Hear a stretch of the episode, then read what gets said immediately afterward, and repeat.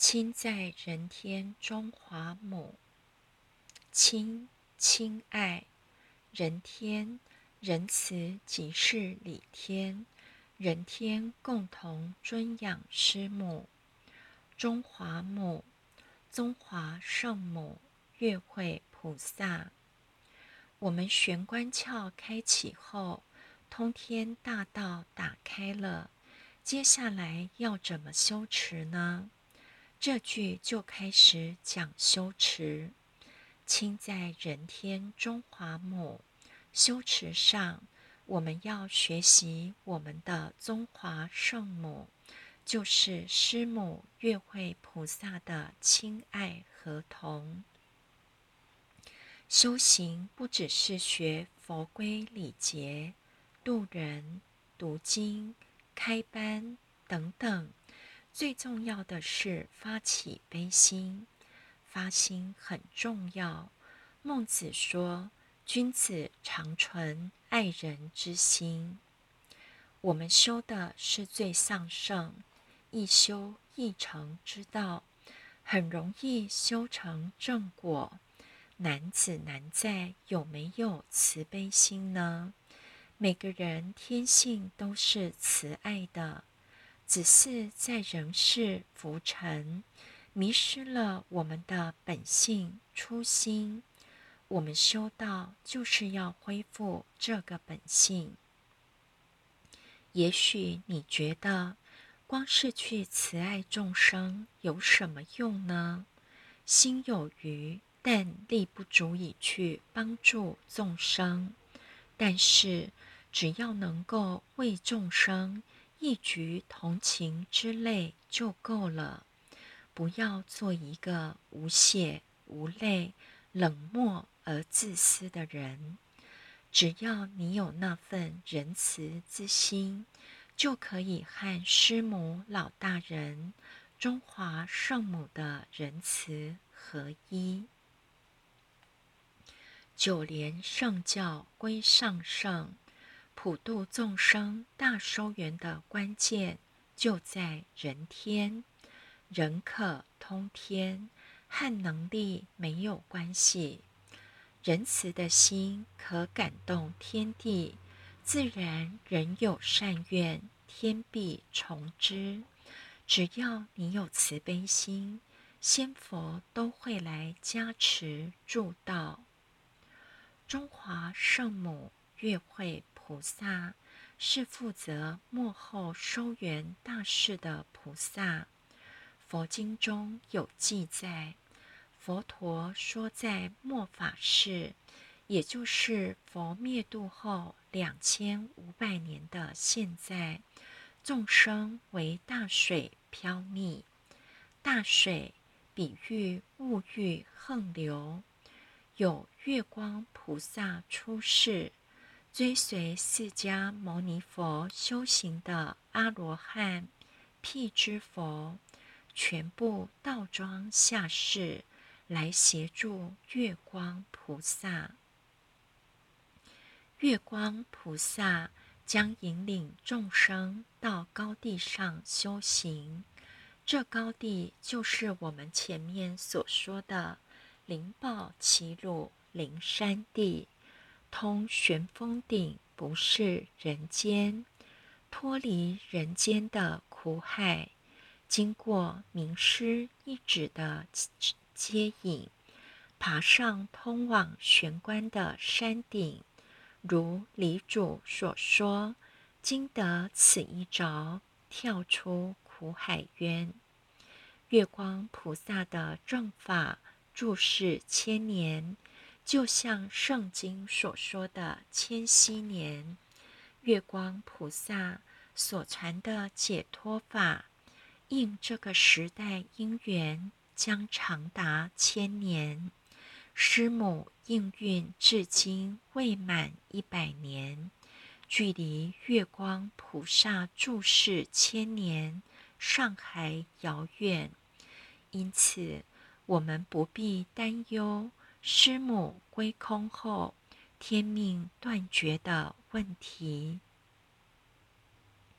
悄悄来去的菩萨，佛经中记载，在弥勒佛下生以前，有月光菩萨出世，度化众生，并帮助众生度过黑暗的末法期。这种传说，一贯道场并不知情。我们就这样错过了师母月光菩萨短短的肉身注视期，让月光菩萨如此悄悄的走了，甚至不认识他是伟大的月光菩萨，药师如来的补位佛，直到他成道回礼天了。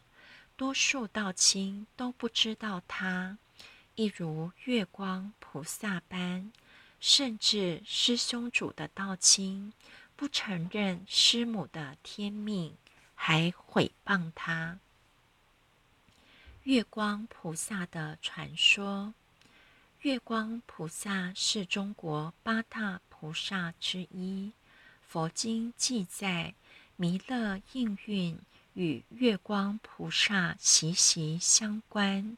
月光象征黑暗中的光明，在末法期五浊恶世、苦痛充满的黑暗中，月光菩萨是唯一的光明。月光菩萨的出世，也预言弥勒菩萨人间净土的实现。月光菩萨是佛教徒不太愿意提到的一部分，因为月光菩萨出现的时候是佛教僧团败乱的时候。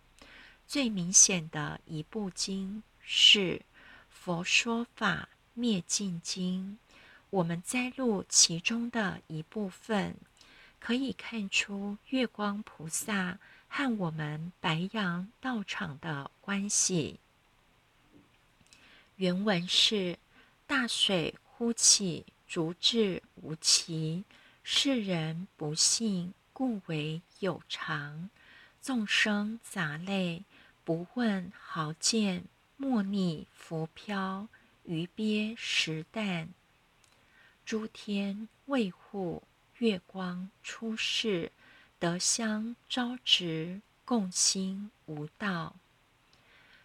这段经文的意思是：佛说，在我涅盘后，法要灭时，世间忤逆盛行，魔道兴盛，沙门也就是出家众多为魔。相反的，在家居士精进修持。教化平等，行善做功德。摩比丘嫉妒毁谤，法要灭时，女人精进恒做功德，男子懈慢，沙门袈裟自然变白。月光菩萨与白羊道场。佛经中提到月光菩萨出世，都与弥勒佛下生有关。中国历史上却未曾出现过月光菩萨应世，直到师母出现。月光菩萨出世时是佛法的末法期，僧团堕落混乱。在家人修行精进，这些都与师母应世时机相吻合。佛说法灭尽经里许多经句，也正是目前白羊道场的写照。如“女人精进恒做功德”这句，可以在道场坤道应运。得到印证，在道场中牺牲奉献、担当重任的道亲多半是女性。沙门袈裟自然变白，预言白羊旗制服、道袍都是白色，红扬旗的袈裟是红色的。法师上堂讲经时，一定要披上红色的袈裟。大水忽起，竹至无奇，众生杂类，不问豪贱，莫逆浮漂。诸天卫护，月光出世，德香昭直，共心无道。这段则预言灾难现前，众生为大水漂溺。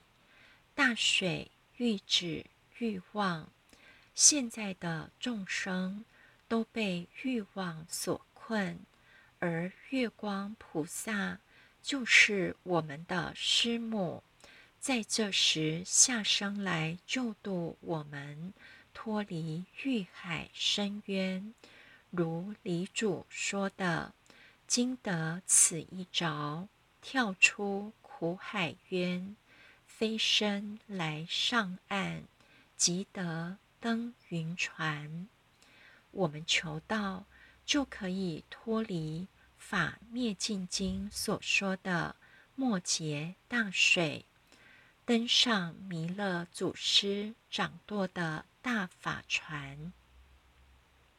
修行要找到真正的祖师，我们求道表文上都有写，师母月慧菩萨为我们禀恩，龙天表上告诉我们，我们的天命名师就是师母。当然，在求道仪式上有点传师带点人天。亲在人天中华母，这句经同时也彰显师母的修持功夫。我们中华圣母是如何修持的呢？人天，仁德为天。